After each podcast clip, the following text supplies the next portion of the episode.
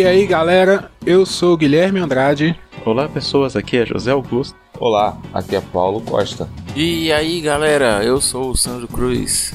E está começando mais um Papo de Calçada.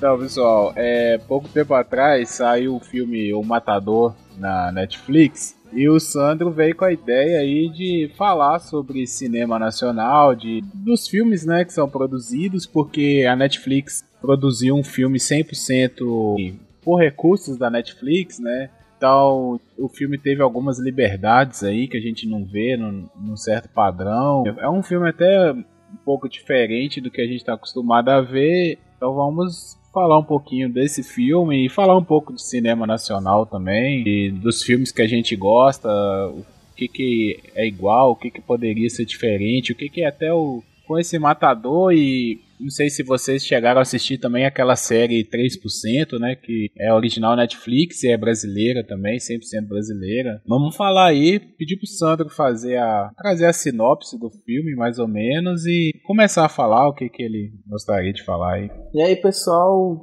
seguidores do Papo de Calçada, ouvintes da Brasil Connection. Bom, hoje a gente vai comentar um pouco aí sobre a um pouco da linha de tempo do, do cinema brasileiro, que a gente conhece muito filme nacional, mas tem muita coisa que as pessoas é meio meio obscuro e começar, como o Guilherme falou, né, do filme Matador, que foi a primeira até quando quando eu vi o trailer, acho que em agosto, eu falei assim, esse filme vai dar um, uma outra cara, né, pro cinema. E ele é bem interessante porque ele é uma espécie de faroeste sertanejo.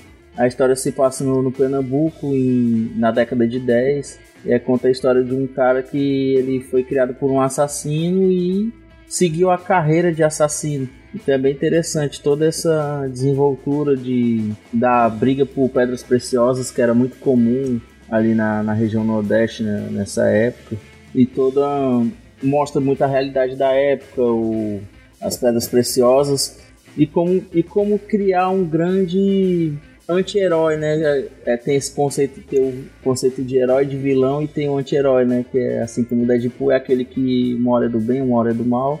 A gente pode inserir aí o matador nesse meio, né? Que é uma espécie de anti-herói brasileiro. É, só, só querendo te cortar, mas uma coisa que me chamou muita atenção, mais pro, pro final do filme, foi como que a história se desenvolveu. Porque ela não é uma história com um roteiro muito muito uhum. complicado. E isso até se dá no final do filme. Eu não vou contar o final, lógico, mas quando você chega no final, você, você tem essa ideia de que ela é uma história simples e ela me lembrou muito é, aqueles causos, sabe? Quem, quem teve assim um avô, uma avó um, ou um tio mais, mais velhos, pelo menos aqui na minha região, tem muito esse costume de a gente sentar para ouvir história das pessoas mais velhas. Então, é, tinha um avó, um avô, sempre sentava para contar. E esse filme me lembrou muito Isso essas aí, histórias, sabe? Essas histórias que eles me contavam pra gente quando a gente era criança. Eram histórias simples, coisas que aconteceram com outras pessoas, é o que ouviu falar, mas eram histórias interessantes. E esse filme me trouxe muito isso.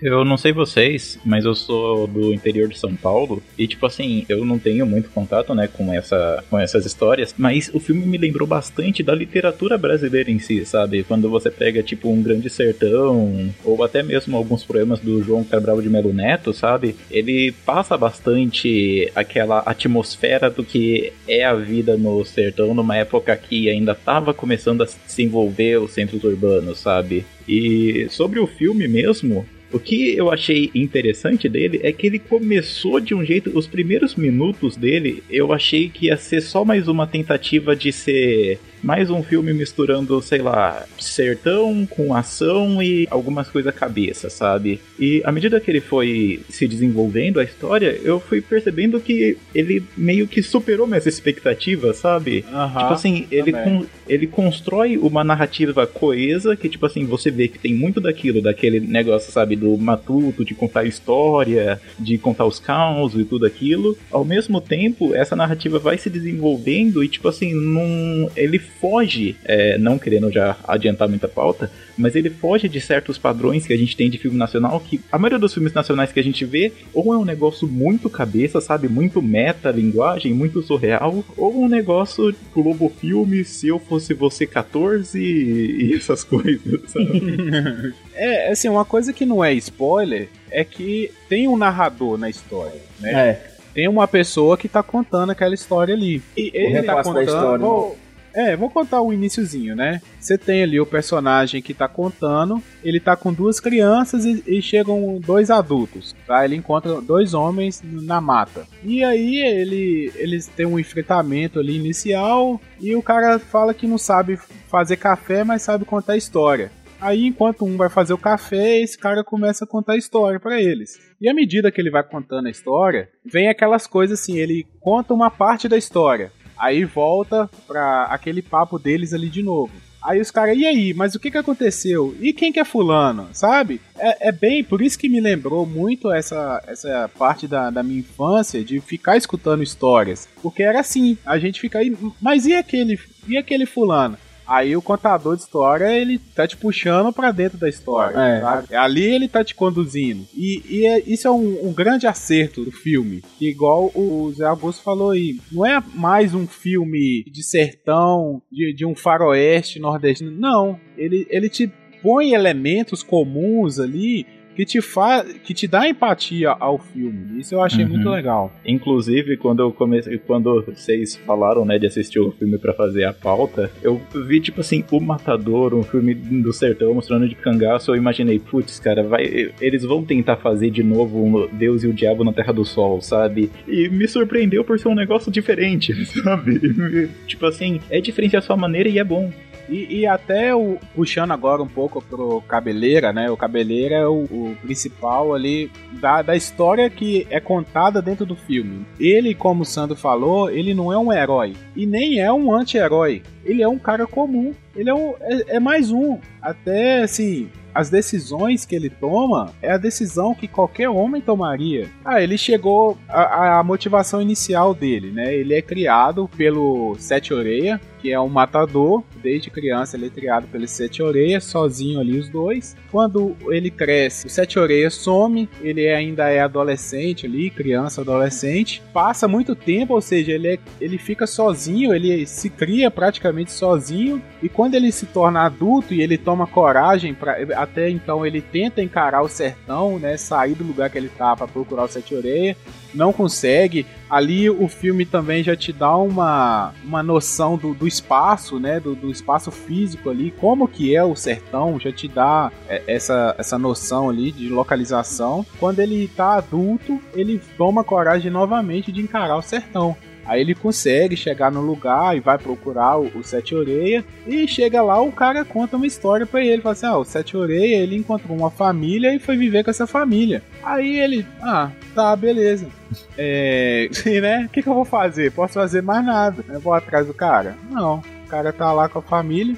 Aí o, ele prova ser um, um matador e o cara vai contratar ele, sabe? Esse outro ricaço lá, fazendeiro ricaço, contrata ele pra ser um matador. E pronto, e o cara para ali. Ele é um matador, ele sabe fazer aquilo, ele começa a ganhar dinheiro, ele é o melhor no que ele faz e ele continua ali. Não tem porquê ele partir para outra coisa. Só lá na frente que ele vai criar uma outra motivação. tá?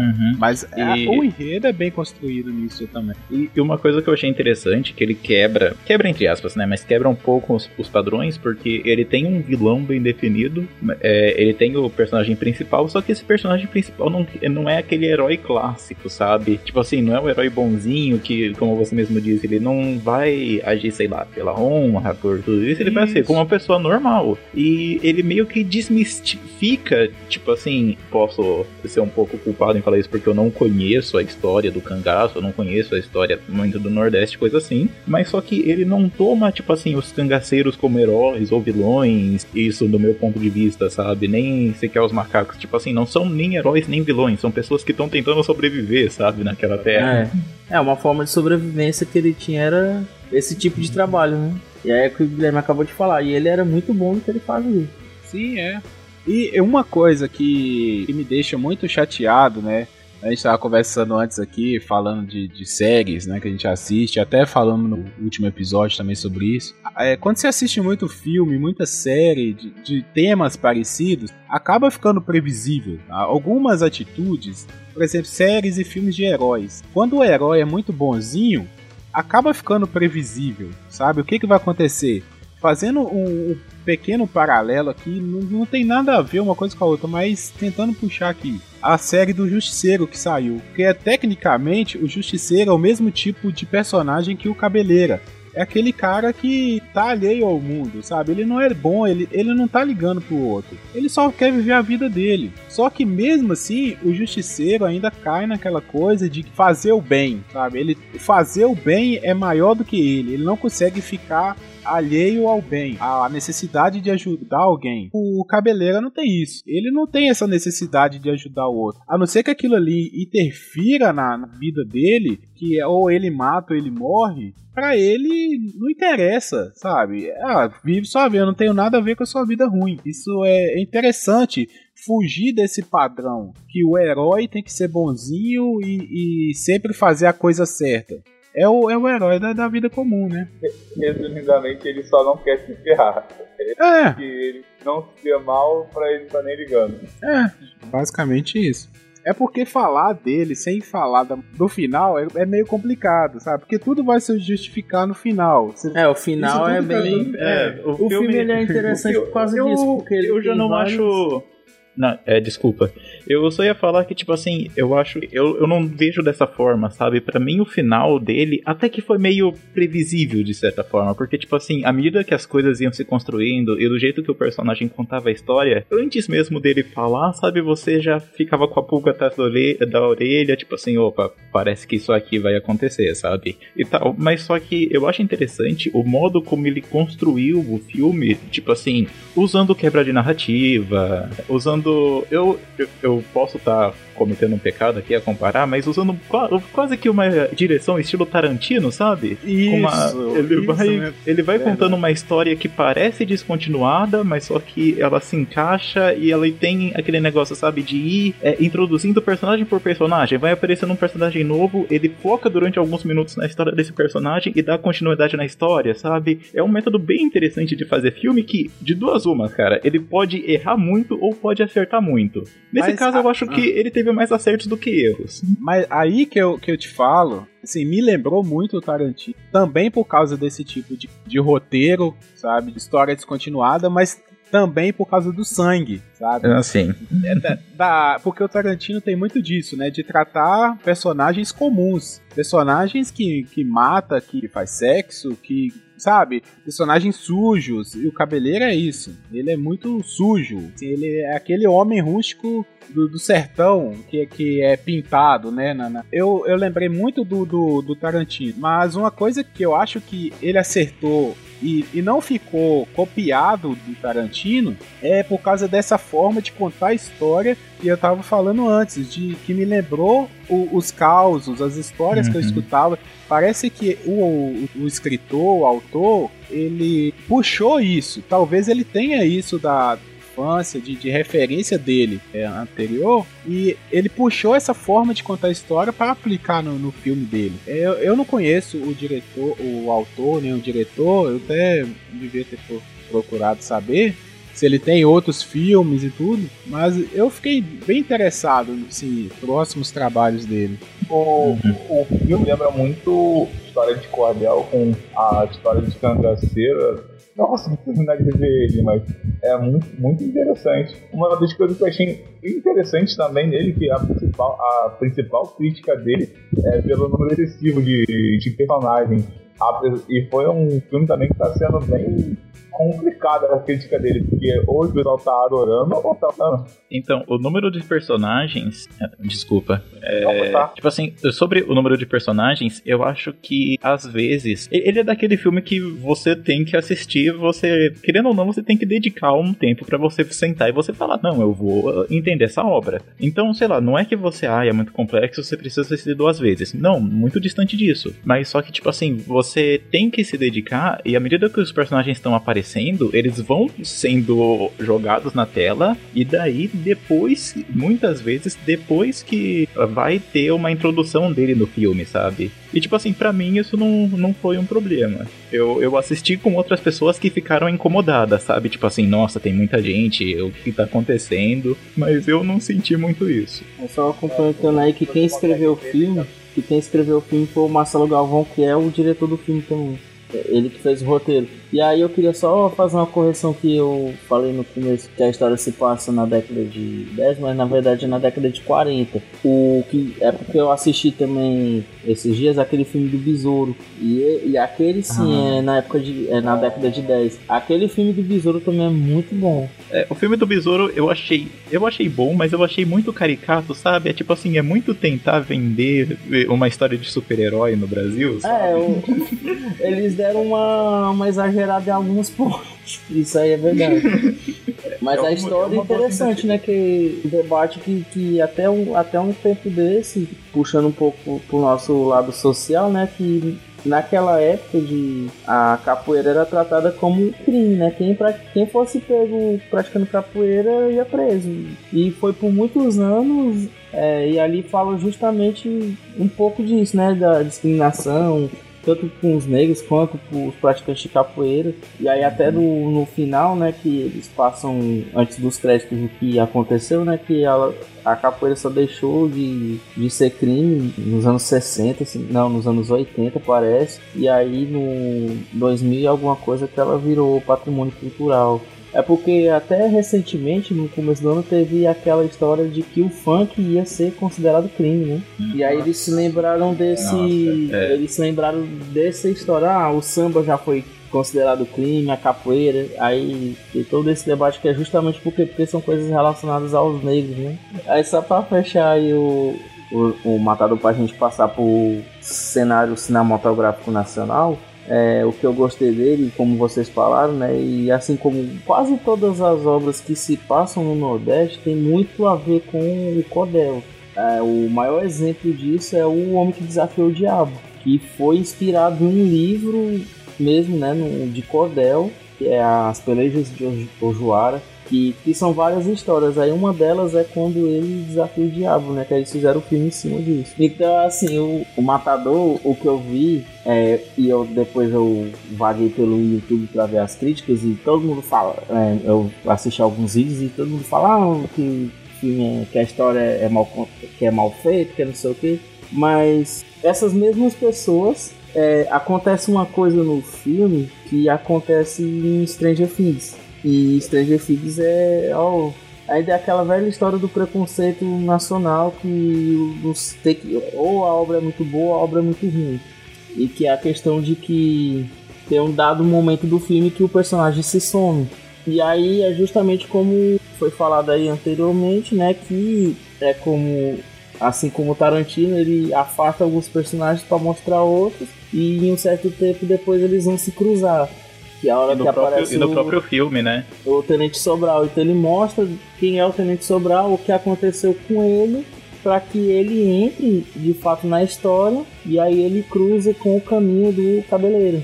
É, E até no filme, tipo assim, eles fazem um comentário sobre isso mesmo, né? Que quando tá contando a história, o pessoal até pergunta, ô, mas e o cabeleira? Onde que ele vai É. aparecer nisso daí? E daí o cara que tá contando fala, ô, calma que ele já vai voltar. Mas, mas é isso, talvez essas pessoas que criticaram não entenderam essa questão aí. Até foi o que eu falei. O cara tá contando a história e aquilo é uma maneira de contar a história. É pra, é pra puxar a curiosidade do, de quem tá, tá ouvindo aquela história.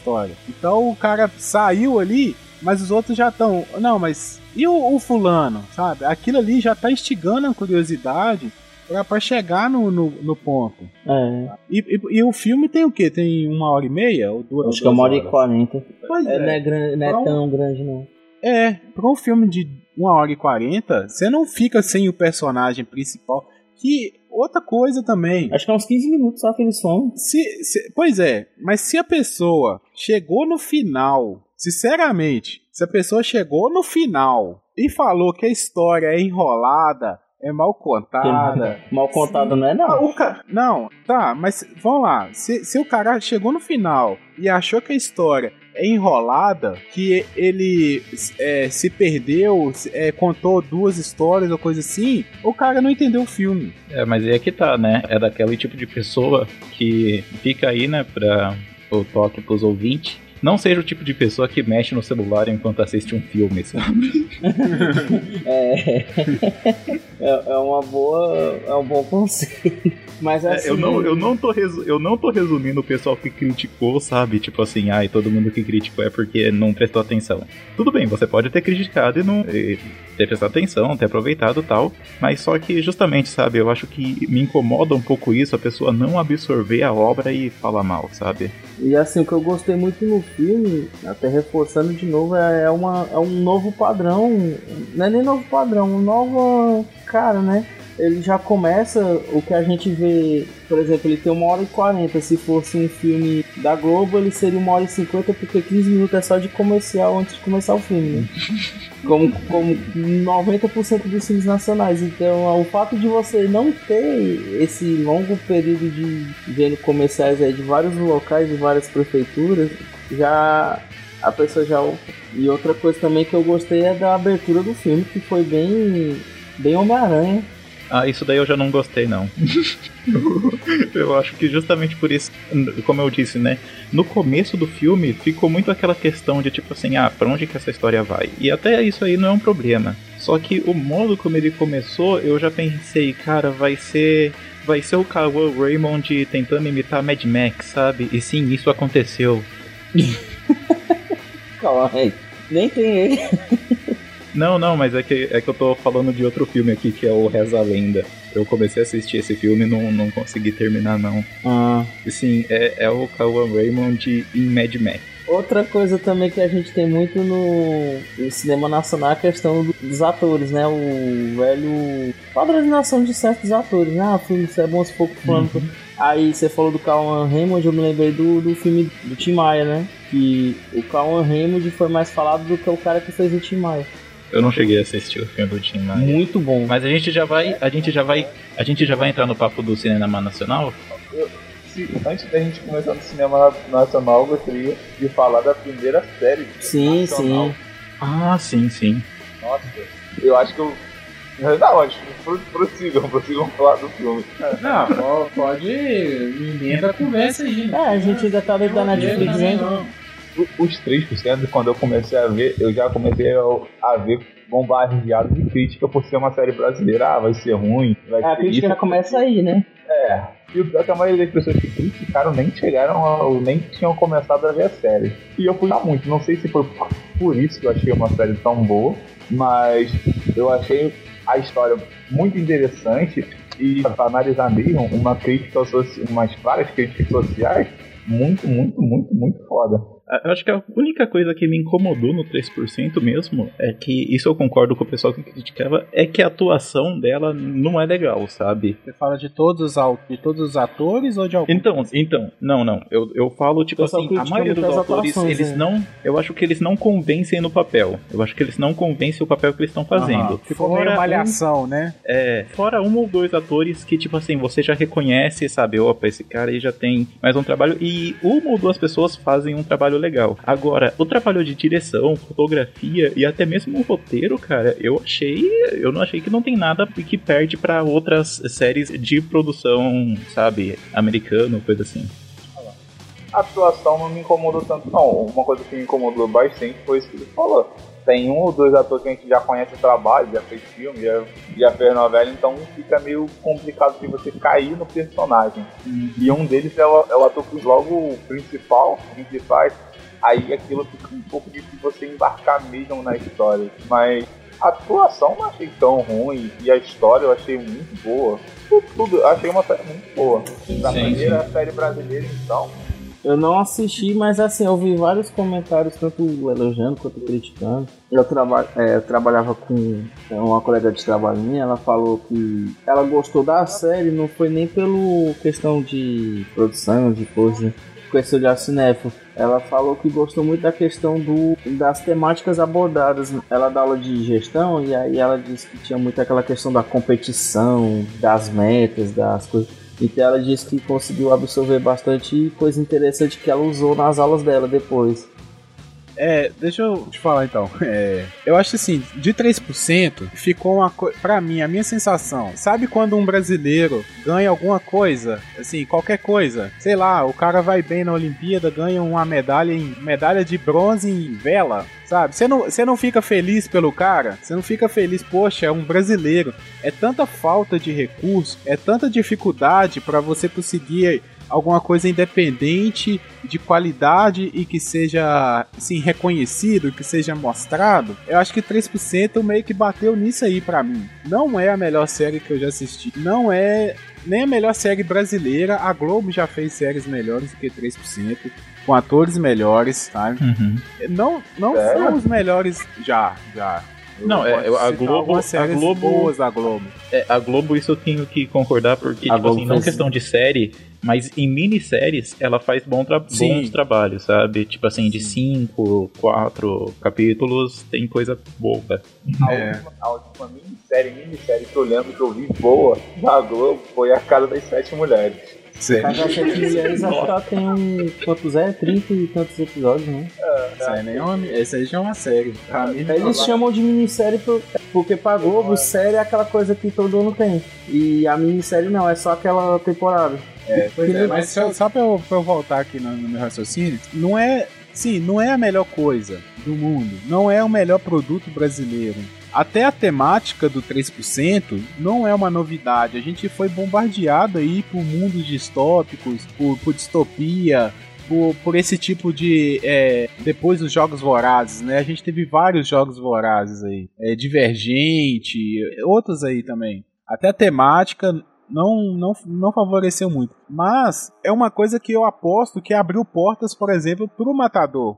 Foi, Sim. teve uma- um, um resultado, como é que eu posso dizer assim, é, satisfatório. Foi um resultado satisfatório. Foi até eles conseguiram a segunda temporada, sabe? Vai ter uma segunda temporada. Do Então, 3%. Eu, é, Já estão eu- já tão pra lançar já. é, eu assisti 3% e no final eu fiquei feliz, sabe? De, de falar assim, poxa, conseguiram, sabe? Saíram da, da Globo, vamos dizer, né? Que é isso que a gente tá. tá É, a, a ideia nossa é falar isso aí, é sair da Globo. É, os caras conseguiram.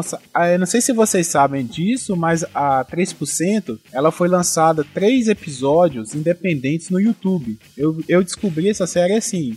Até foi pelo o Jovem Nerd, né? No Nerd Office, assisti muito. Aí eles indicaram, quando saiu a notícia que 3% ia ser feita, ia ser produzida pela Netflix, eles falaram disso e indicaram, ó, gente, Existe três episódios no YouTube, os caras fizeram 100% independente. Dá uma olhada, o, o- o conteúdo, a ideia é boa. E eles até falaram assim: que bom que a Netflix escolheu essa história para ser a primeira série 100% nacional.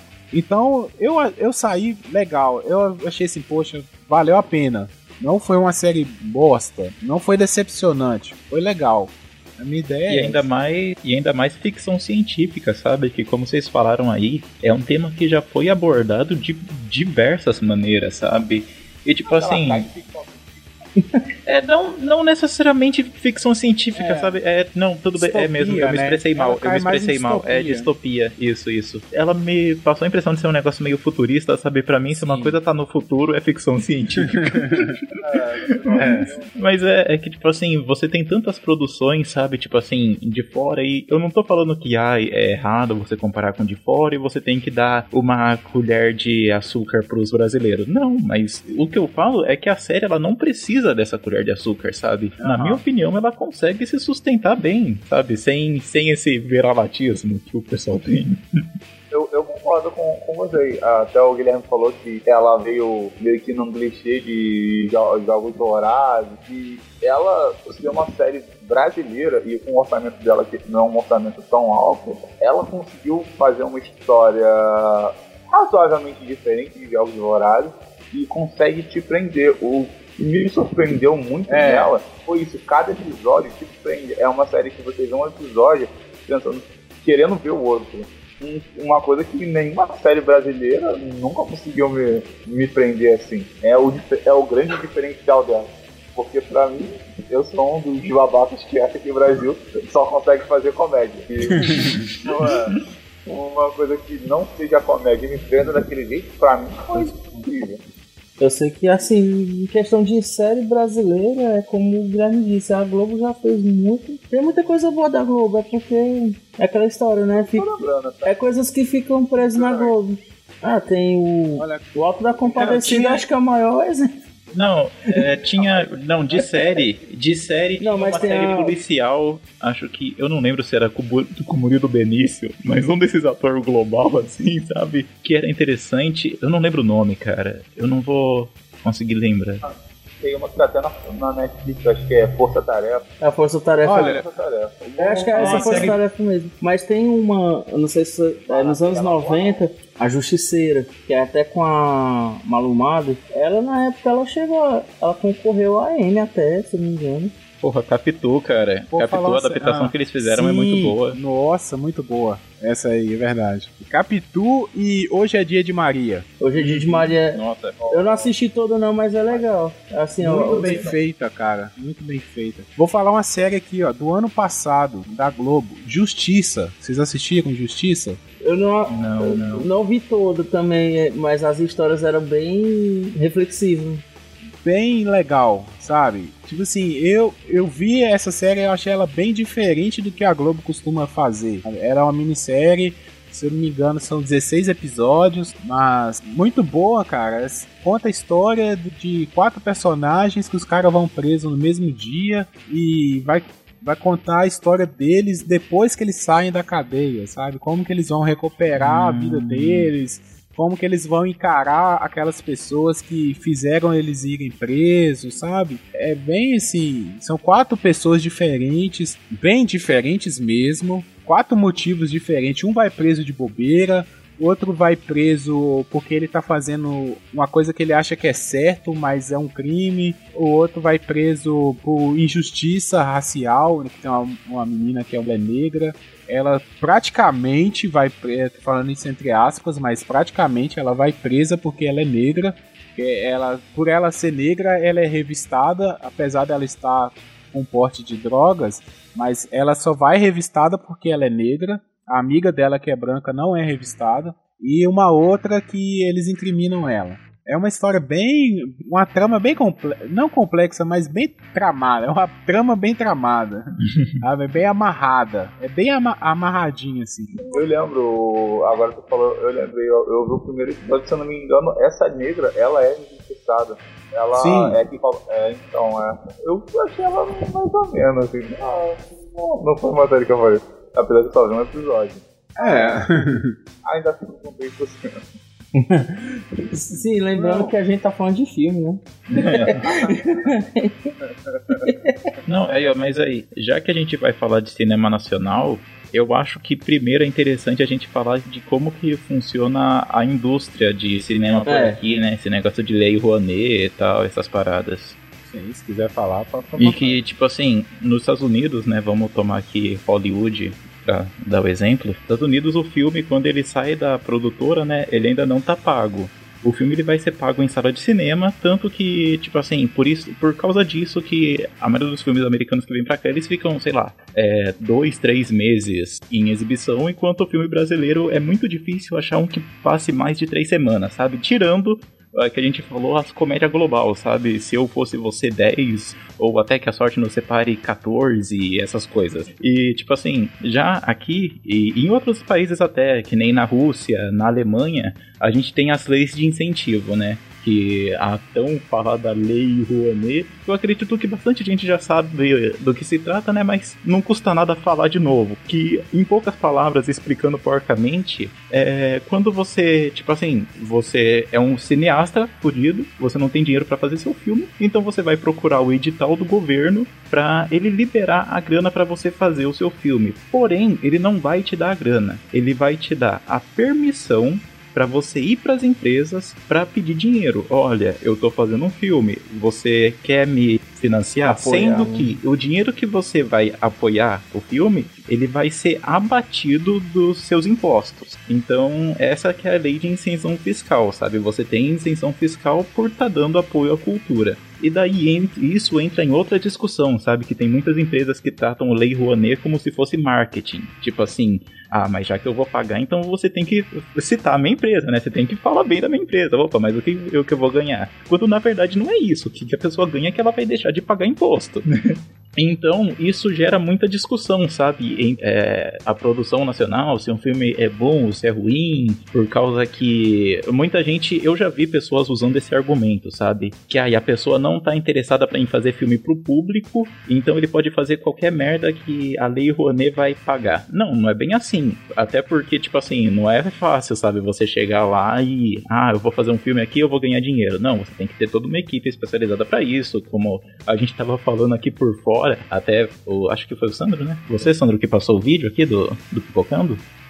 Isso que passou o vídeo aqui de um pessoal que tentou fazer uma produtora brasileira e pra você produzir filme é caro e dá trabalho. Então, é, eu acho que primeiro a gente tem que ver isso, sabe? Sobre a questão de mercado. Tipo assim, por um lado você tem filmes que são, vamos dizer assim, mer- mercadológicos e outros que são filmes mais, usar essa palavra entre aspas, né?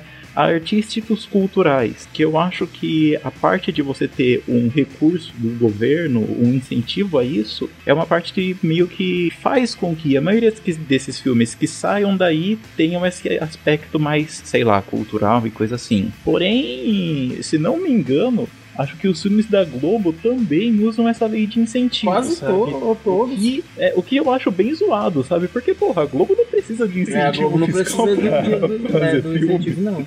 Eu acho que a maior, o maior desconto é da própria Globo, né? Porque, apesar que eles têm muito apoio, né? Da Petrobras, do, de, do, de outras, outras empresas grandes, mas é, a Globo realmente ela co- consegue produzir algo com o próprio recurso. É, o, o problema de- da lei Rouanet é, a mesma, é o mesmo problema de qualquer lei que dá incentivo, qualquer coisa. Sempre vai ter alguém que vai desviar aquilo ali para o que não é o motivo real, para o que não é o objetivo da, da coisa. Se você pegar a ideia, é uma excelente ideia, é um grande incentivo para o cinema. Você fala assim: olha, a empresa, você que é empresário, não está interessado em financiar filme, você pode financiar um filme e abater isso do seu imposto. Ó, é uma vantagem para você e uma vantagem para quem está produzindo filme. Só que os caras aproveitam isso daí para, além de financiar filmes, filmes sérios, os caras começam a inventar filme que não vai para frente. Começa porque também a Lei Rouanet ela não serve só para filmes, ela serve para Pra várias coisas. para show musical, para várias coisas. Então até quem não É incentivo à da Lei cultura, né? Rouanet, é incentivo à cultura. Então até quem nem precisa da Lei Rouanet acaba usando dela para tirar vantagem também, sabe? Sim. Mas o que desmoralizou a Lei Rouanet é que, acho que se você procurar bem, o que desmoralizou muito a Lei Rouanet é a questão de os artistas falam muito. É, o pessoal que, que entra nessa é, chama de seguro casa vazia. É, é, eles batizaram a Lei Rouanet de seguro casa vazia porque assim, se a partir do momento que eu consigo que as empresas me deem, né, o recurso para me fazer um filme ou teatro ou mesmo um show, né, porque também cobre se eu tiver uma banda eu posso, ele cobre também custo de turnê e de repente o filme que eu faço é um fracasso. Então, aquele dinheiro que eu não vou ganhar na bilheteria, eu já, eu já ganhei com, com a lei, com, com o apoio da lei. No, eu vi alguns vídeos no YouTube que eles falam de, que, que é o vídeo Os Maiores Fracassos do Cinema, e tem filmes lá que o filme foi feito há 20 anos atrás e os caras ainda estão pagando conta. Então a, a Globo entrou nessa de jogar mais para Lei Rouanet por causa disso. Porque se o filme É, for e- uma bosta, eles, ah, já, já peguei o dinheiro, dane-se. É, o filme, o filme aqui no Brasil, né? Ele chega no cinema, ele já tá pago. É. Então não tem, não tem um porquê, sei lá, é, o pessoal das salas, né, de cinema, eles vêm, ah, não tem por que eu ficar ocupando sala durante dois meses, sabe, com um filme que não vai estar tá com preocupação em gerar lucro, sabe? Tem também isso. Não, eles até querem É, o lucro mas- do é, filme, mas- mas é, se não der, ah, já ganhei o dinheiro. É. É, Agora, vamos, vamos passar para aquele pra parte acho que é principal aqui, né, que a gente vai discutir, que é a questão do, do, do padrão, do padrão, né, padrão Globo. padrão. É, porque assim, quando vocês falaram isso, padrão Globo, eu meio que fiquei na dúvida, sabe? Porque não necessariamente a Globo faz todos os filmes nacionais. Os mais conhecidos são da Globo. Então, mas o que que acontece? Igual o, o Paulo tinha falado, né? Ah, eu achava que cinema brasileiro era só filme de comédia, né? Eu, eu conheço só os filmes de comédia. É, porque esses sim são feitos é, Estúdio Globo, coisa lá, Telecine, essas coisas. Mas tem muito filme, filme bom, nacional, que não é produzido pela Globo. Pode ter seus incentivos de lei Rouanet, de, de que for, Mas não é às da vezes Globo. até é. As- e os atores, até os atores, porque uma coisa a gente tem que tirar o chapéu, é o padrão de qualidade. Se um ator tá na Globo, é porque ele é bom. Não, não, não é Aí, aí eu acho que já é Tecnicamente, né? discutível. Tecnicamente. bem, se Não, ele não, não, eu tá, acho. se ele não tá na Globo ainda, não, Vem cá, vocês Pois assistem é. novela, gente? Não, porque, cara. porque eu assisto de vez em quando e olha, é um negócio que às vezes é sofrível, sabe? não, não, não, não é, a gente também não pode basear por aí, não é isso que eu tô falando. Eu tô falando assim, que o ator quando ele é bom, uma hora ou outra ele vai estar na Globo. Não É. necessariamente Ah, sim, fazendo novela das nove. Eu, eu tenho um ator que eu sou muito fã dele, que é o Júlio Andrade. Não sei se vocês conhecem ele. Eu sou muito fã do trabalho dele, sabe? Ele tem algumas séries, alguns filmes que ele fez muito bons. Uma outra atriz que eu sou fã dela, Marjorie este ano. Eu acho ela uma muito boa atriz. E ela não tá na- nas novelas das nove, mas sempre tem uma minissérie que ela tá. É uma, uma, sabe, uma série. Esse Júlio Andrade agora ele já apareceu em umas duas séries da Globo assim em sequência. Então, o cara quando ele é bom, ele uma hora ou outra ele vai chegar na Globo, porque a Globo vai trazer ele. Eles têm o dinheiro. Aí, o que acontece? O cara fica conhecido na Globo. Porque por mais que o cara tenha paixão por teatro, é que eu não entendo, eu não sou ator, não entendo nada disso, mas eu sei que tem uma coisa assim que os verdadeiros atores se dão no teatro. É ali que, que é se provado que um cara é um, um bom ator. Menos aquele, eu esqueci o nome dele agora, que fez o Dom Pedro nessa última. Ah, não, esse cara não é ator, não. É, ele disse que é isso aí. Aquela declaração dele. Nossa, é um cara, um cara que é ator e que fala que não gosta de ler, velho. E nem de teatro. Tá, mas, mas só pra finalizar e aí passar a bola pra vocês. Não, o, não necessariamente o filme é Globo. Ele tem atores da Globo porque a Globo está com os melhores atores. Mas o Sim, filme sim, é, querendo, querendo Não. ou não, né? Uma coisa que você falou pode ser considerado certo, porque, tipo assim, se você vê uns atores, tipo assim, que eu acho bom, sabe? Tipo, é, a Leandra Leal, sabe? É, o Juliano Casaré, eles, eles são uns caras que fazem filme, filme meio que independente, sabe? Que já não é padrão Globo aqui, entre aspas, mas você vê direto, tem, tipo assim, ah, participaram deles numa novela, alguma coisa assim, sabe? Me dá, me dá aquela impressão do cara que, ah, eu vou fazer um negócio aqui porque eu gosto e outro porque eu vou ganhar dinheiro. Sim, é, É. assim, não é, que É. o cara é fixo da Globo, né? Ele não bate carteira na- no Projac e tudo. Ele ficou conhecido na É, Globo, mas né? de vez em quando ele vai ali, gan- é, de vez em quando ele vai ali ganhar uma grana porque a Globo paga bem. Então, vamos aí pra, pra essa parte aí do, do- padrão Globo aí. Pode polemizar, Sam. Só pra polemizar a, a história toda aí do padrão Globo, é, eu acho que foi no meados aí de 2000 e sei lá, acho que 2003, 2004. É, foi um ano lá que foi lançado depois, depois de uma procurada aqui, aqui, o filme da da Heloísa PVC, aquele Diário da Tarde. Aí eu assisti, eu assisti, eu ouvi, né, uma entrevista dela no Pânico, na rádio, e ela fez um simbólico comentário, por isso que eu meio que chamo questão do padrão Globo para filmes. Ela falou uma coisa, isso foi a, se, se vocês procurarem no, no arquivo do Pânico vai ter essa entrevista dela lá. É, se você tem um filme e você quer ganhar dinheiro com o filme, você tem que dar o filme pra Globo. Se você o filme não for da Globo, o filme não vende. Ela falou com essas palavras. Talvez ela quisesse tipo assim. até lançar o filme dela, assim, de forma independente dela, mas ela disse isso, né? E... O que eu falo de padrão, padrão Globo, isso até é um cast que eu, se me permitem, né? Eu acho que é até interessante puxar para outro assunto, né? Que é sobre indústria cultural. Que, tipo assim, o filme. É uma discussão, sabe? Que querendo ou não a gente entra nela. E tipo assim, ah, o filme ele não é feito pra. Ah, vamos passar uma mensagem aqui, vamos passar alguma coisa mais artística. Porque querendo ou não, cinema é arte, sabe? O pessoal não discute sobre isso, não tem essa discussão. Cinema é arte. E, e quando o filme ele já sai, ele já é feito, nem sequer sai, ele já é pensado só para você ganhar dinheiro, sabe? É só aquela coisa enlatada que tipo assim, por mais que tenha qualidade ou não, você sabe que vai garantir algum dinheiro lá, que vai garantir gente na sala de cinema e que isso isso é o porquê que estão fazendo o filme, sabe? Não estão fazendo um filme para manifestar alguma coisa ou qualquer outra coisa assim estão fazendo um filme puramente para ganhar dinheiro. E eu não tô criticando, claro, quem ganha dinheiro com arte. Precisa ganhar dinheiro? É claro que você precisa, porque, tipo assim, porra, senão o artista passa fome, sabe? Querendo ou não, você tem que ganhar dinheiro. Mas só que o problema é quando a obra já é direcionada para isso, sabe? Ah, é que nem vocês falaram, ah, vamos fazer um filme aqui? Ah, mas vamos fazer só pra, só pra tirar a, a grana da Lei Rouanet, sabe?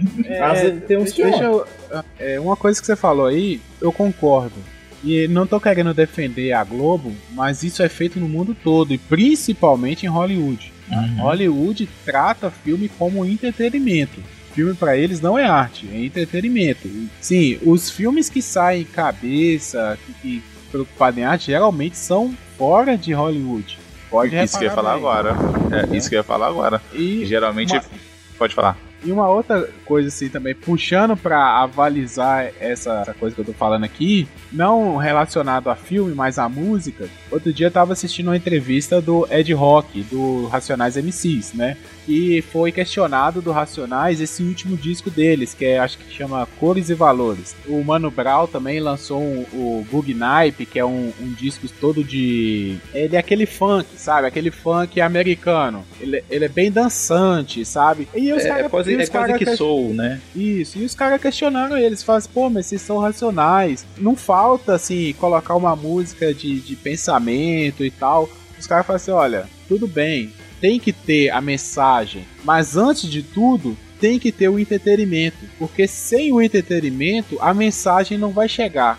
Se for uma coisa muito cabeça, não vai chegar para o grande público. E o cinema, o padrão Globo, voltando lá atrás, essa coisa toda, eu acho que bate muito aí a questão do entretenimento, de vender depois, primeiro se vende, depois se passa, se der, se passa a mensagem. E a Netflix pode estar tá trazendo isso daí, uma, uma salvação para. E eu espero que o Matador dê muito certo por causa disso, porque aí já é um um estúdio independente não vai passar na televisão. Um filme Netflix não vai passar na televisão. Ele é Netflix. Pode até ser que passe, né? Alguma emissão. Mas, a, mas ele não é feito para passar. Ele não é, não é feito para passar na televisão. Porque um filme que vai pro cinema, depois ele vai precisar passar na televisão, entendeu? Porque aquele ele passar na televisão vai render dinheiro também. Enquanto ele estiver passando ali, vai render dinheiro. Então isso também pode ser uma ajuda. Porque a gente tem o exemplo do House of Cards, né, que é exibido lá pela Paramount.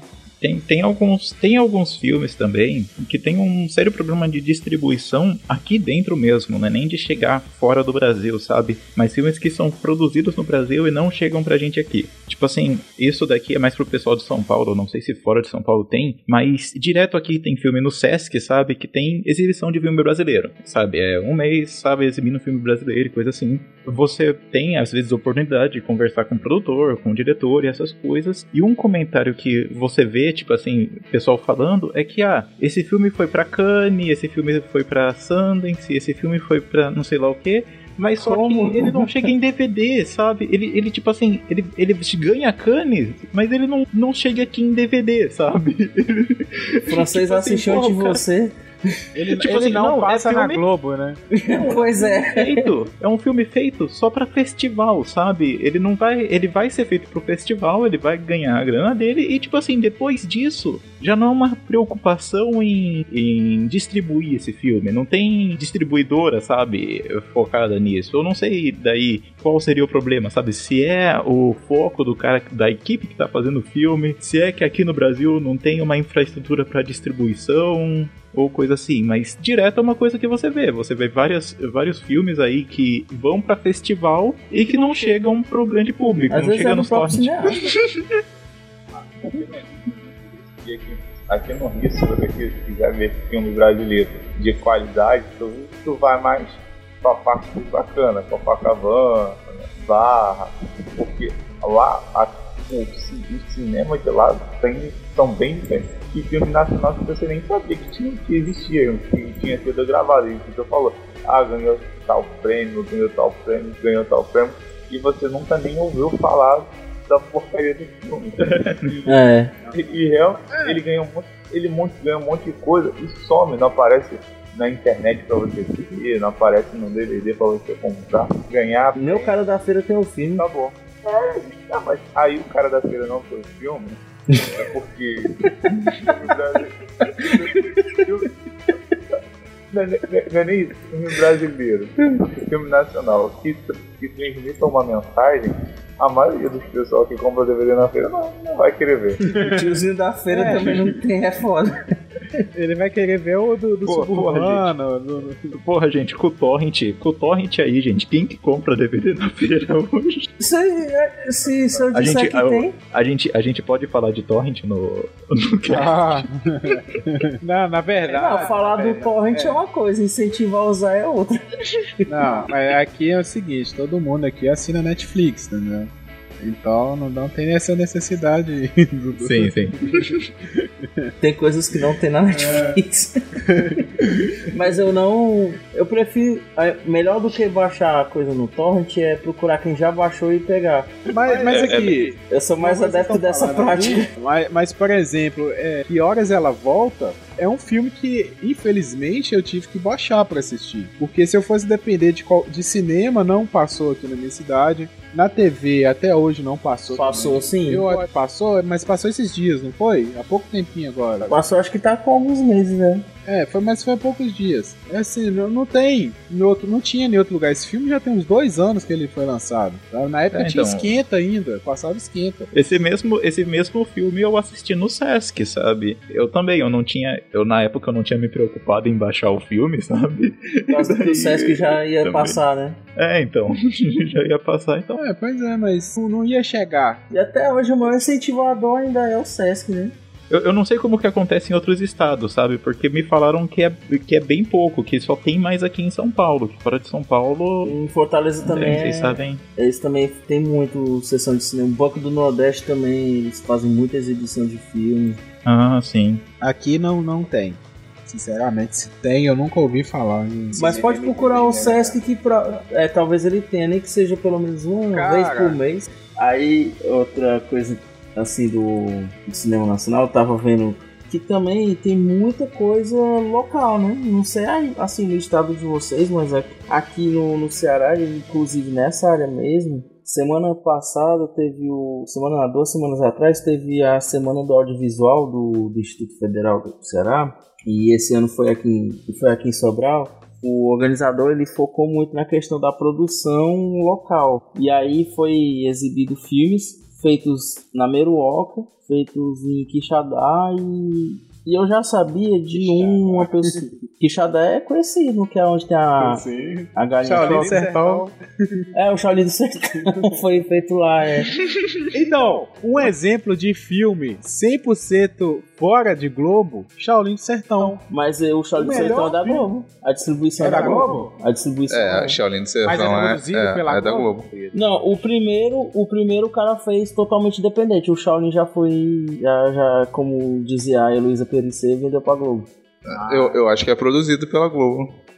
Tem um É, filme que eu porque- vi bem interessante também há pouco tempo, um pouco tempo assim, né? Uns três meses atrás, que é o Se Puder Dirija, vocês já ouviram falar? Que é com o Luiz Fernando Guimarães. Eu acho que é se puder, não dirija. Se beber, né? Não, se, puder, não dirija. dirija. que é um. É a história de um cara que ele é manobrista Tra... lá de um prédio. Não, ele trabalha em estacionamento. Trabalha, na, trabalha em estacionamento. Aí, aí, ele vai buscar o filho dele lá em casa, vai num carro lá de, um, de uma cliente e acontece tudo no caminho. Ah, eu vi esse filme. Esse filme é. é pronto, esse filme esse não é, é da Globo. O, os atores são da Globo, é que nem você disse mesmo lá. O, os caras são conhecidos na Globo, mas esse filme não é da Globo. É, tem o Luciano Guimarães, tem o Rassum, tem um monte de gente lá. E, e é um Pode falar mal? Pode falar mal? Fale, fale. Puta que pariu no Leandro Rassum, velho. Vai. Nossa, velho. Se eu fosse falar mal do cara, ia dar um cast só pra eu falar mal dele. Pelo amor de Deus. O cara, velho, agora deu pra imitar os gringos, velho.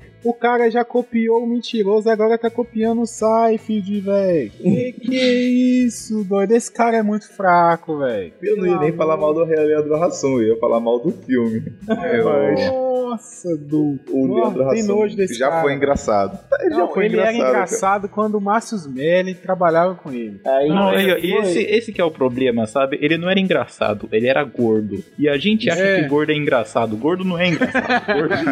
Foi uma das primeiras coisas que eu disse que quando ele emagreceu, descaracterizou. É, perdeu o personagem. Eu ia, eu ia falar, ele era engraçado quando ele era gordo. Parece que quando ele emagreceu, ele perdeu a graça de, um, de uma tal maneira. Tem essa. Pronto, tem esse programa dele que passa dia de domingo aí no antes tá, do filme. A, a, cara do, a cara do pai. É. Cara, isso é Seinfeld, velho. Até a temática do cara ser um comediante de stand-up é Seinfeld. Não, o, os caras de a cara do pai. cópia do Gordo Magno. Sim. Também. é. Não, mas tipo assim, o Gordo e o Magro foi tão. É, assim, é, não é nem copiado, né? Mas o formato foi tão utilizado que ele não foi o primeiro. Tá? Eles não foram os primeiros a utilizar esse, esse, essa temática assim de uma dupla que engraçada, sabe? Mas depois que ele pegou aquele mentiroso, o filme Mentiroso, e, e deu na cara que ele falou assim: não, eu tô fazendo uma versão brasileira do Mentiroso. Aí depois o cara veio com, com esse a cara do pai, velho. E tá na cara.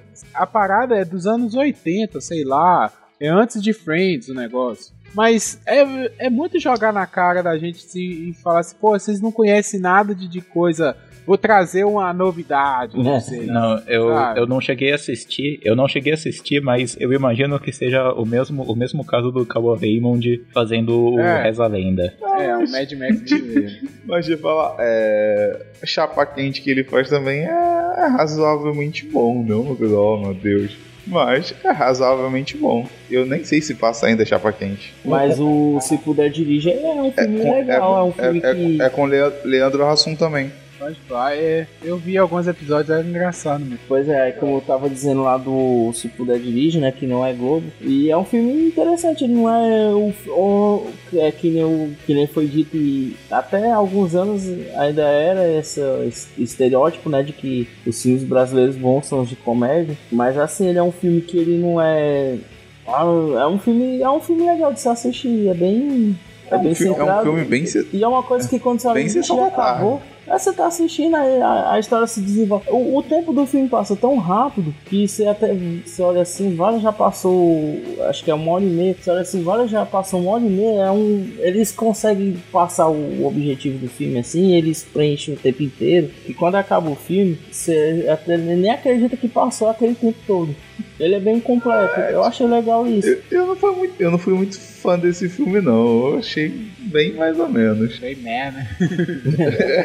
eu, é, eu acho que é bem o que o Sandro falou, sabe? É um filme sessão da tarde, domingo é, da tarde, é. reunir a galera, a família depois do almoço para assistir. Ah, é Pegadinha da Lei Rouanet. E você não vai é. se arrepender de ter assistido esse filme. Não, não é um filme ruim. E tem filme de comédia que é ruim, velho. E por mais que tenha algumas cenas engraçadas, mas o filme é chato. Existe isso também. Inclusive os filmes do Leandro Hassum. O, o Augusto falou aí do, do, aquele lá, como é que é? Até que até a sorte que, não separe. Até que a sorte não separe. Porra, aquele eu achei igual, velho. Não, o, prime o primeiro eu achei legal. O primeiro Mas os eu gostei, outros dois são iguais, velho. Isso aí. Aí os outros dois parece que eles fizeram só um remake. O é. mesmo filme é, é o mesmo filme, a mesma coisa. O cara fica milionário três vezes. O candidato honesto é interessante também.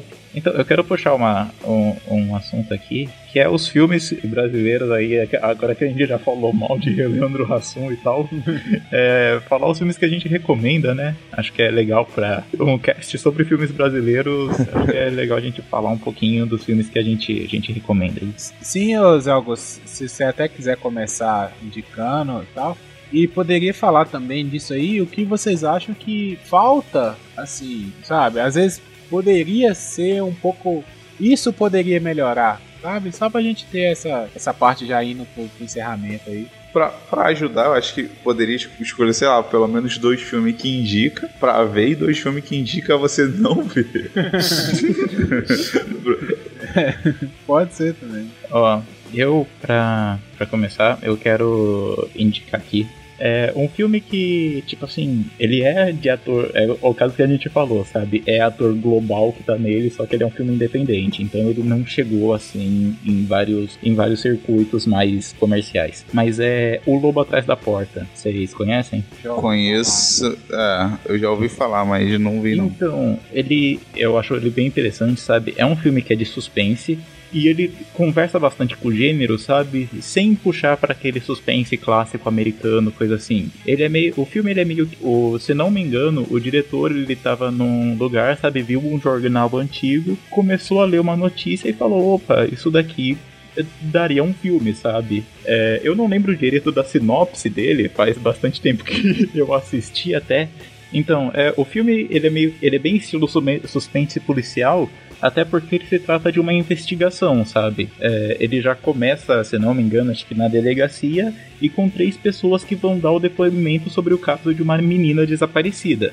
E daí, durante o filme, você vai vendo, sabe, os interesses que cada um dos personagens tem nesse caso, sabe? Tudo que passou sobre ele, e sem ficar aquela coisa repetitiva, sabe? De tipo assim, ah, vamos ver a história de um, vamos ver a história de outro e vamos ver a história de outro depois. Não, não é assim. O filme ele consegue fazer aquele negócio que a gente falou do ma no Matador, sabe? Que é construir bem a narrativa dele. E, e tipo assim, é um filme fácil, é um filme, tipo assim, eu considero ele como entretenimento e Agora, outro filme que eu recomendo, só que esse é um pouco mais, um pouquinho mais denso e um pouquinho mais levado para crítica social, que é o Quanto Vale ou É por Quilo, que o filme ele vai tecendo vários comentários e isso ele fazendo análises de situações, tanto do mundo moderno quanto da, do tempo da escravidão, sabe? Ele coloca vários, várias, vamos dizer assim, esquetes até, e isso ele vai explorando, sabe, diversos temas, é, como financiamento público e volta na era da escravidão e essas coisas. E eu acho que ele, ele é um filme bem interessante. Os outros filmes que eu vou recomendar não vão ser filmes de tipo assim, ah, não assista é uma merda. Eu, eu, só vou falar que, tipo assim, ah, eu assisti, eu não curti muito, mas você que tá você que tá ouvindo aí pode assistir e gostar pra caramba, sabe? É, um deles é o recente Quando Eu Era Vivo. Quando Eu Era Vivo é, se não me engano, é uma adaptação de um livro do Lourenço Butarelli e é um filme de suspense, sabe? Também, mas só que esse já é mais levado pro suspense quase, quase sobrenatural. Ele vai ganhando esse tom sobrenatural lá pro finalzinho. E tipo assim, é sobre um cara que ele vai morar na. Ele. Acontece algum, algumas merdas na vida dele, que, que ele tem que voltar a morar com o pai. E nisso ele vai redescobrindo coisas da infância dele que ele vai vendo, opa, peraí, a, a nossa a minha infância parece que não foi tão simples assim, sabe? Parece que teve um negócio cabuloso. O filme ele é bom, só que uma coisa me incomodou nele, e isso vocês podem me julgar, que o motivo que eu não gostei é Sandy. A Sandy tá nesse filme. Nossa. E, e o pior, uma hora ela acaba cantando. E, tipo assim, sabe? Isso, isso eu imaginei. Porra, colocaram uma música nesse filme. Será que é porque tem a Sandy aqui? Ah, eu não li o livro, sabe? Então eu imagino, porra, sabe? A Sandy, a Sandy falou, oh, vamos fazer o filme aí. Opa, topo, super, sabe? E tipo assim, ah, mas tem que ter uma música, porque eu tenho que cantar. É. eu, eu não sei como. Mas isso é... já tinha acontecido, é o Noviço Rebelde. ah, sim. ainda tinha o Júnior ainda. Era a Márcio Júnior de quebra. E tem outro que eu vou recomendar, só que esse é já pra parte mais cabeça, mais pra parte cult, assim, mais pra parte apreciador de vinho, que é o Cronicamente Inviável. Esse filme, ele, ele também tem, tem a cotinha de atores globais, e se não me engano tem o Lázaro Ramos, ele tem o, o Dan Stubart nele. Ele é um filme bem pesado e eu acho que eu posso até usar a palavra indigerível, sabe? Só que ele também, como a maioria dos cinemas brasileiros, sabe? Ele também tece bastante críticas. E eu não sei, eu não sei se tipo assim, ah, isso é um negócio bom ou ruim da, do filme brasileiro em si, sabe? Você vê filme brasileiro se valendo muito em cima de crítica social. E tipo assim, às vezes eu paro e penso, não, é, é importante a gente ver? É. Mas, tipo assim, a gente, a gente não precisa se reduzir a isso, sabe?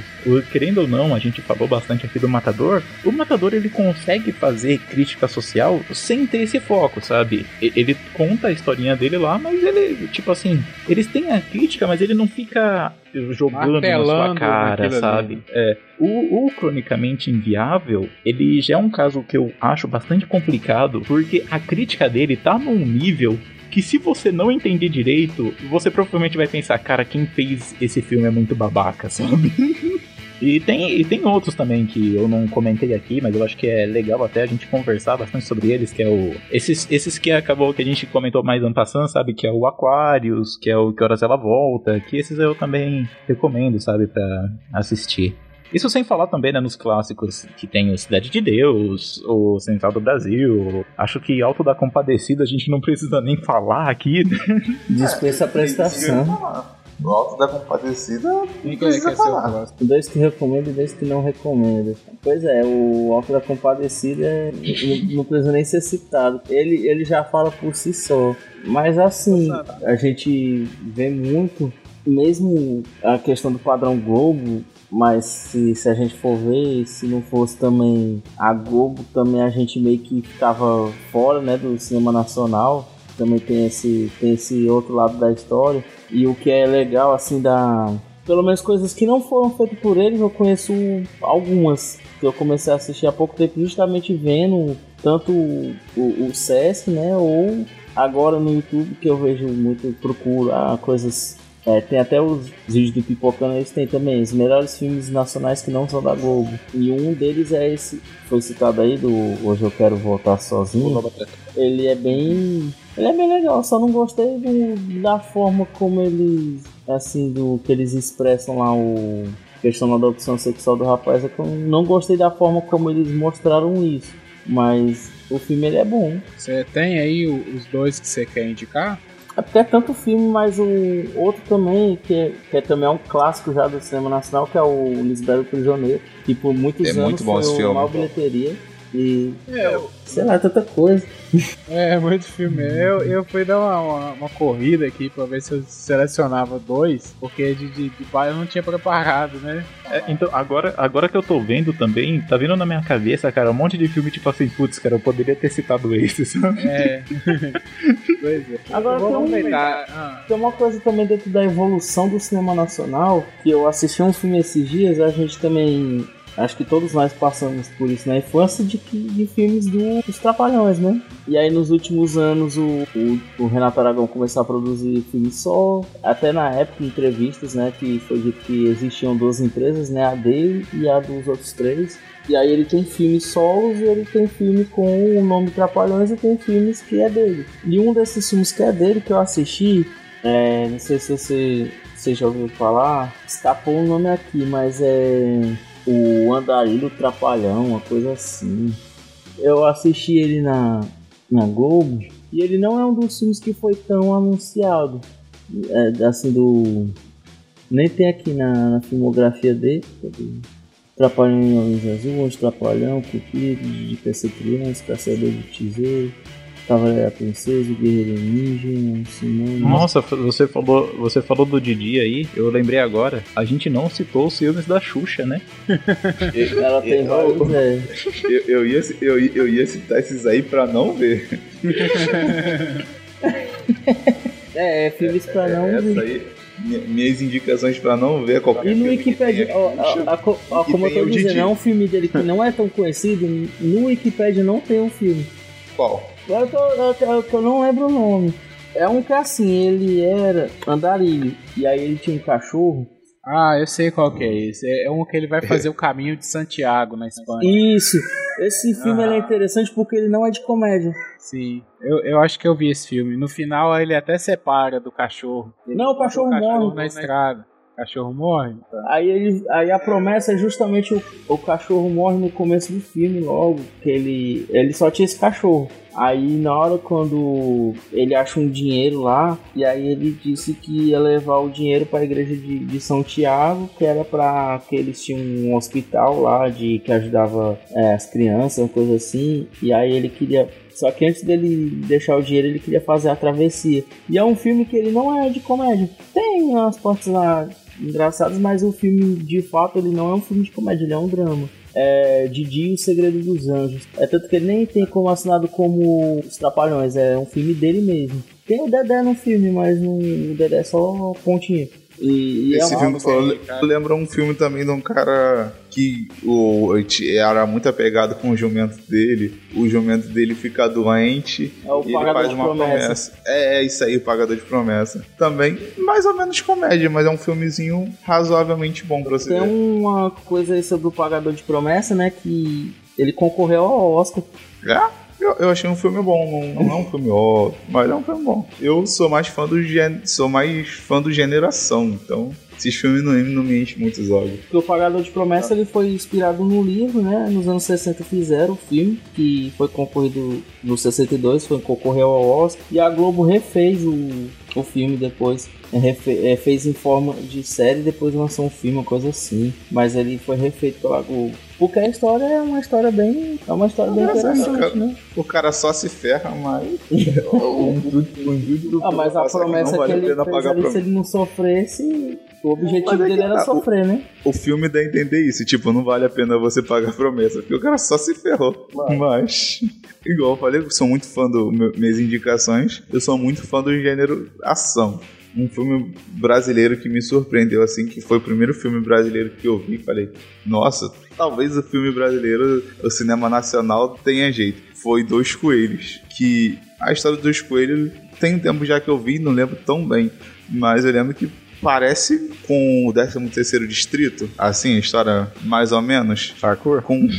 É, os caras fazem muito parkour também no filme. Também faz, faz, como todo filme brasileiro, igual falou, faz várias críticas sociais, da classe mais, mais baixa. É, é- eu, eu, eu gosto, gostei do filme pela ação. Eu vi que, vi que o Brasil consegue fazer um filme de ação razoavelmente bom. E tem uma história muito envolvente, envolve todo um clima de traição. É um filme muito, muito interessante. Um outro filme.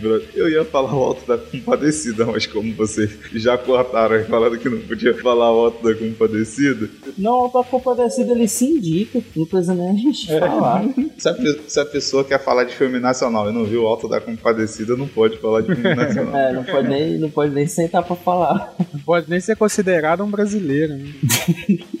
Uma coisa que eu vou falar que eu nem sei se chega a ser um crime o que eu vou falar, mas não chega a ser ficar do lado, mas chega bem perto do Alto da Compadecida, o homem que enganou o diabo. Desafiou. É, que desafiou o diabo. Esse filme São tipo, duas relíquias do cinema nacional, né? Cara, esse filme eu fui ver sem expectativa nenhuma, assim, tava passando na televisão e eu fui ver, foi até ra- razoavelmente pouco tempo, tem uns dois anos que eu vi esse filme. Provavelmente de madrugada, né? É, isso aí. É um filme que não é filme de sessão da tarde. Não, eu, é, é, é, justamente.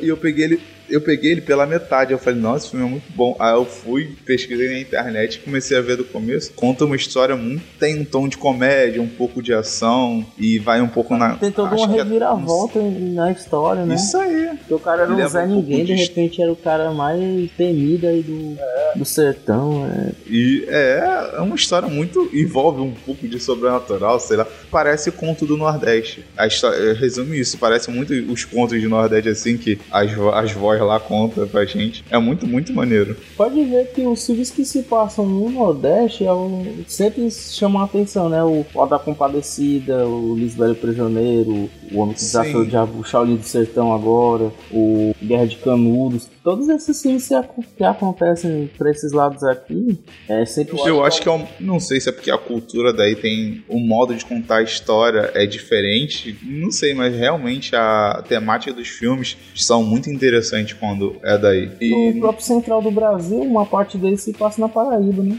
É no Pernambuco. não lembro. Eu- ah, eu não lembro. É que é quando ela vai atrás lá de deixar a carta lá. É, porque ele vai pro- ela vai pro Nordeste. Mas eu acho que é no Pernambuco que ela vai. É, é até clichê, né? A maioria dos filmes do Nordeste é pernambucano. Pelo menos os da Globo, Só né? É, o Nordeste, uma Bahia tão grande. Pô, Tem Opaió. O Opaió é. E tem um outro também que. O, o Orfeu também é, muito, é um filme bem interessante. Acredita que eu nunca vi o Paió? Que isso, velho. Vai assistir, velho. Não vai nem dormir, não. Vai assistir. É obrigação. Agora Eu são não- uma hora da manhã, horário de Lição de Brasília. É, vai assistir ao Paió, pelo amor de Deus. Fora as. Eu a- nunca vi já passou várias vezes na Globo, né? Ele é uma história bem interessante também, ele tem uma reviravolta também bem. É porque, se eu não me ver, engano, esse filme ele é, o, muita- ele é o pré da série, né? Aquela série que tem é depois do filme, né? Assim, o que acontece na série é. Não, É, mas não vá pela série. Não assista a série. Assim, a série é engraçada. Mas assista o filme. O filme. é, O Orfeu, não sei se vocês se lembram, é aquele filme que é com o Tony Garrido, que eu acho que ele é do 99, 2000, uma coisa assim. Ele também é um filme, e ele se passa na Bahia também, é bem, é um filme bem interessante. tá? E não recomenda aí, Paulo. Xuxa. Não recomendar. É, qualquer filme com a Xuxa, e qualquer filme com o Didi, não, não vejam. Ah, não. de- qualquer um não, né? Não, dos Trapalhões. Não. Do Noviço Rebelde pra trás é bom. Não, pra o, mim- É, o Noviço Rebelde, eu acho que é o último filme dele bom, e depois começa a dar uma caída. é. E o pior é que tem filme que eles fazem pior. Eles têm um, se eu não me engano, é a Xuxa e o Didi. Tem, tem alguns Ah, Trapalhões tem vários. tem vários É. pra chute.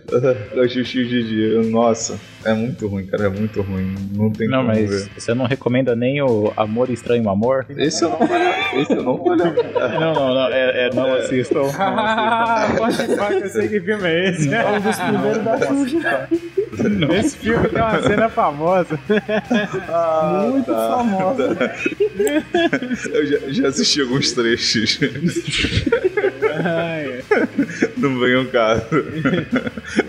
Aí eu queria a gente falou de toda uma trajetória e a gente falou do gente- da Netflix, a gente falou do da Globo, né? Que a Globo, se a gente for olhar, é dos anos final dos anos 80 pra cá. E a gente não falou antes disso. Vocês chegaram a ver alguma coisa antes disso?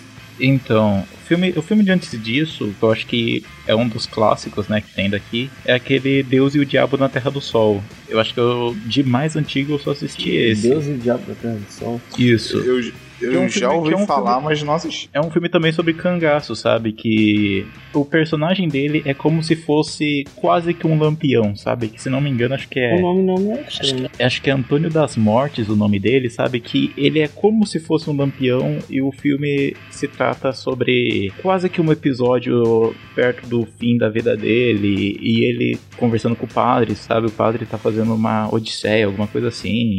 Eu- é interessante. Tipo assim, e dele, desse filme é que tem aquela cena lá que. Eu, isso é spoiler, mas cara, spoiler de filme de 40 anos, foda-se. Não, a regra do spoiler. Ah, ah, você você tava aqui no dia da regra, né, Zé Augusto? Tava? Qual que é? A regra do spoiler é o seguinte: qualquer coisa que tenha mais de 4 anos está liberado. Porra, então, então esse daí, ó. É esse TI 40, né? É aquela, esse filme é aquele que tem aquela cena que, tipo assim, o personagem ele leva um tiro e daí ele dá três voltas, tipo assim, três voltas em torno de si mesmo, sabe? 360 graus. Ele fala uma frase e daí morre. Ele tem essa cena. É tipo o João Grilo morrendo. Aí é que tá, o João Grilo, ele tem um negócio cômico. Quando eu assisti o, o Deus e o Diabo na Terra do Sol, tipo assim, eu, eu não entendi, sabe? Tipo assim, ou isso daqui é arte ou é só ruim, sabe? A gente tem que dar o desconto pela época, né? Mas é, então, não, é sim, pela época tá. O... Deixa eu até ver de que ano que é. É, se é 40 anos, é 70 e alguma coisa, né? 64. 64, então é 50 anos. É. Tem umas coisas que eu anotei que, que é interessante que vá pro programa.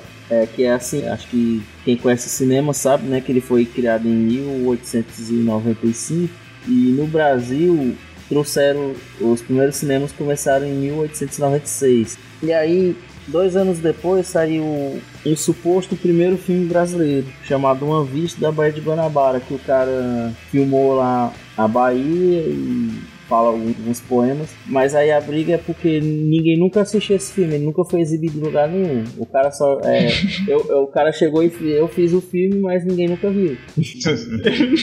aí o que é considerado o primeiro filme brasileiro é, foi lançado em 1914. É O Crime dos Banhados. E aí, de- aí O nome de filme de. Nome de filme antigamente também era bem. bem estranho? É, retratavam uma chacina que teve de, de uma família. Até o, eu, eu vi esse, esse- sobre esse filme no, no Pipocando também. E aí eles falam, né, que o brasileiro gosta de ver a desgraça.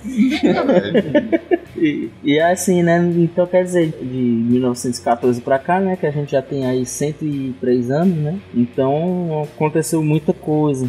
E aí, uma coisa interessante também é que em 1949 foi criada a Companhia Cinematográfica Vera Cruz, em São Bernardo do Campo, e ela ainda sobreviveu até 1954 que era é, considerada a Hollywood brasileiro, né? Que aí eles iriam investir pesado em questão de cinema. E eles falharam justamente pela parte do financeira da coisa. Mas aí o primeiro filme lançado por eles chama-se Caissara, que foi em 1950.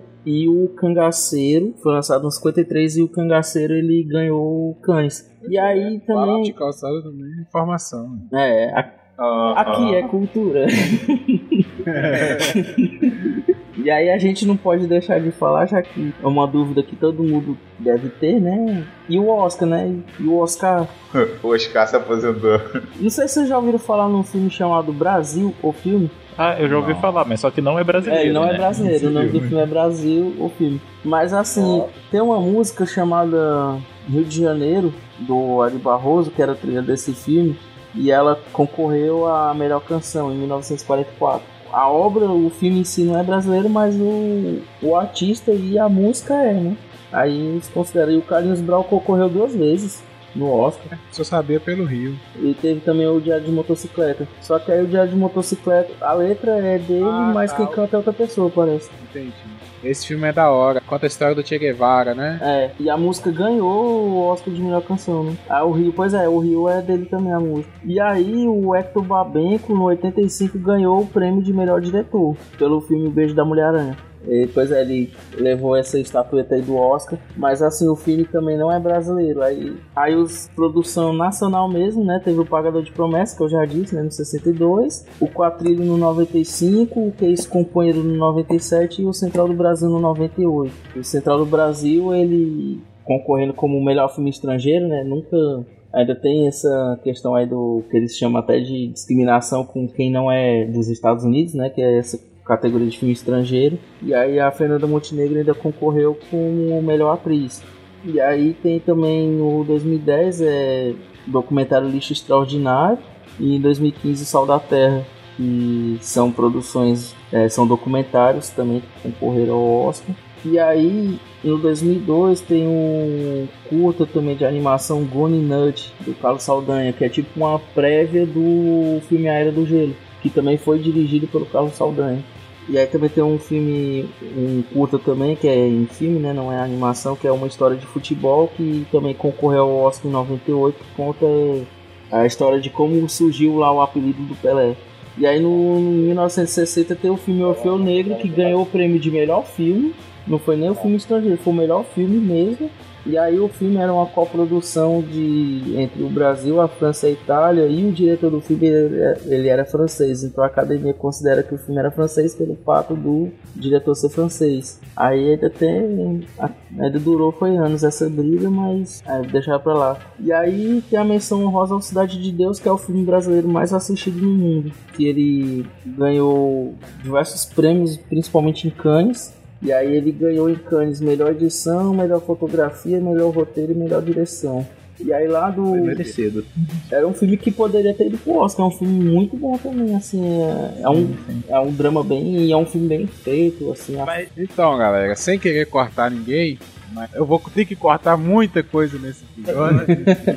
mas então eu vou começar a Corta cortar as por tossidas. agora. É. Deixa eu só deixar, porque eu tinha separado aqui e eu não indiquei. Aí deixa eu só indicar aqui os meus dois filmes. Que é o primeiro é que eu citei o Júlio Andrade. E um filme dele que eu queria indicar é o Entrando numa Roubada. Que é um road movie, ele é bem simples, assim, não tem muita coisa. Mas é um, um filme bem feito, sabe? Bem, bem fechadinho, bem feito. E vale a pena assistir. O Paulo que falou que gosta de filme de ação. É um filme de ação brasileiro e é bom. E um que é fenomenal, fenomenal é Tempos de Paz com Tony Ramos e Don Stuba. É um filme de 2009 que são o filme inteiro ele é uma adaptação de uma peça de teatro e é o filme inteiro os dois personagens dentro de uma sala.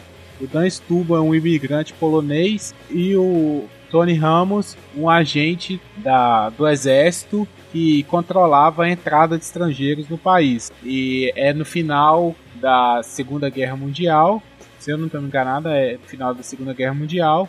E o Dan Stuba está querendo entrar no Brasil, só que as diretrizes ainda são de tempos de guerra, ou seja, não é todo mundo que pode entrar. E o Tony Ramos propõe para ele, já é, descobre, né, na, na entrevista ali que é, ele é um ator e tal, e propõe para ele, olha, o trem, o trem, o navio vai sair daqui a tantos minutos e você tem tantos minutos para me fazer chorar. Se você me fizer chorar, você fica no país, se não, você pega o navio e vai embora. E é um filme sensacional esse filme. Quem não assistiu, por favor, assiste. Muito bom. E que eu não indico qualquer filme do Leandro Hassum. Beleza? Quer que eu deixe uma dica? Ah, pode deixar. Pega esse áudio todinho e faz parte 1 e parte 2. Dá, dá pra fazer.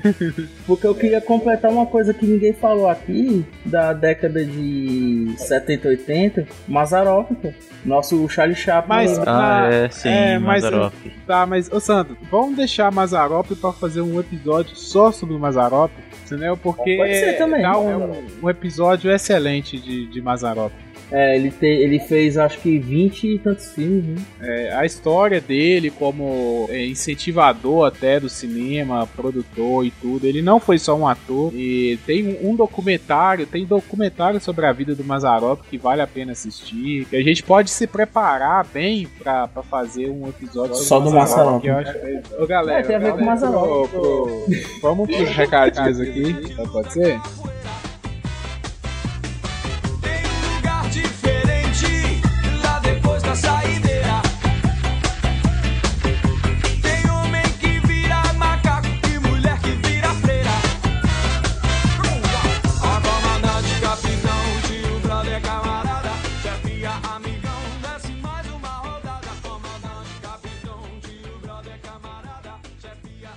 É, quem quer começar aí, deixar um recado, alguma última indicação de alguma coisinha e um alô aí pros ouvintes? Só pra gente fazer aquela saideira lá.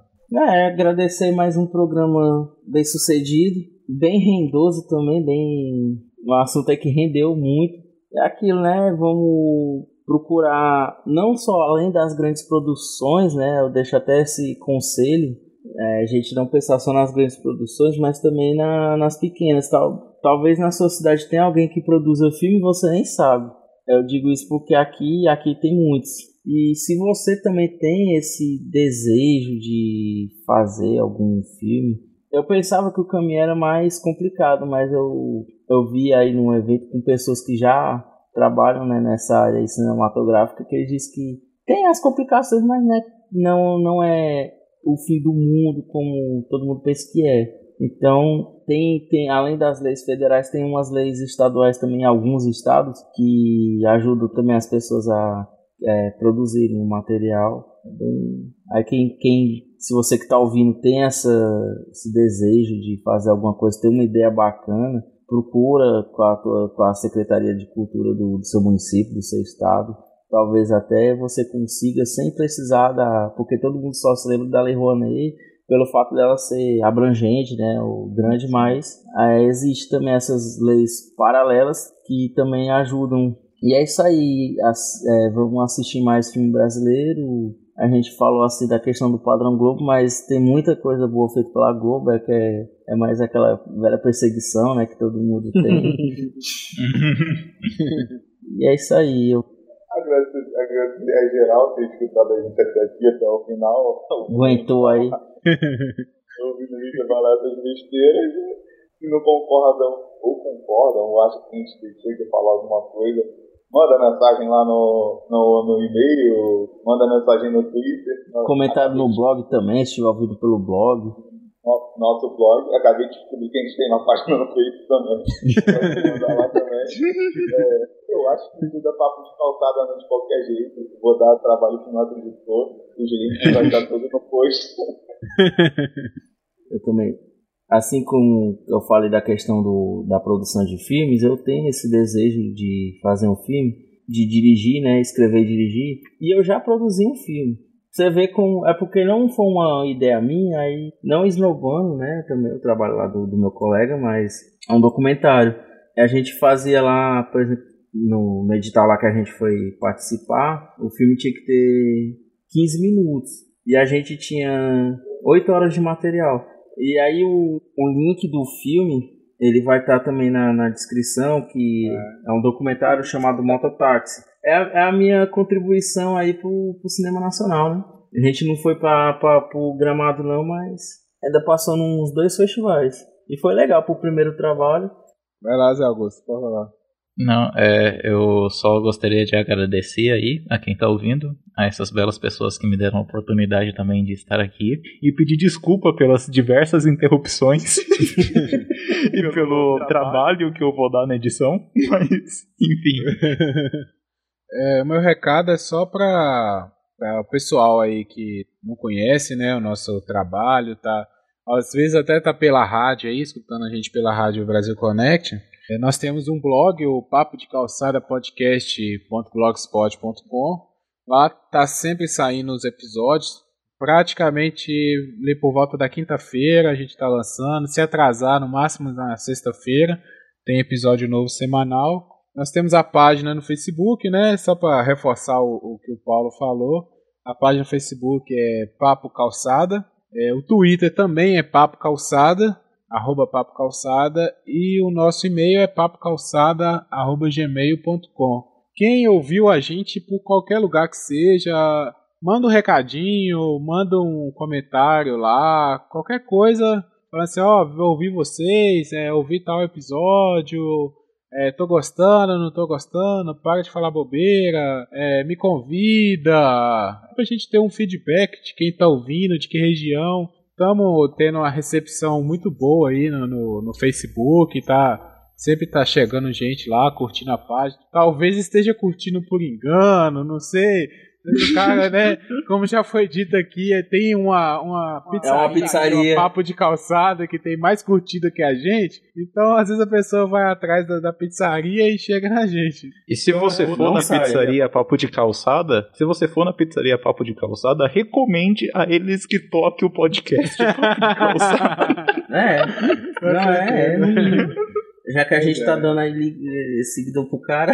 É.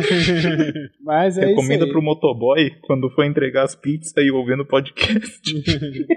É, também recomende para quem você conhece aí que gosta de podcast, passa o nosso para frente, twitta lá, arroba papo de calçada, sei lá, qualquer coisa e, e bora lá para frente. Toda semana estamos aí com novos assuntos interessantes. Sugestão de pauta também estamos aceitando.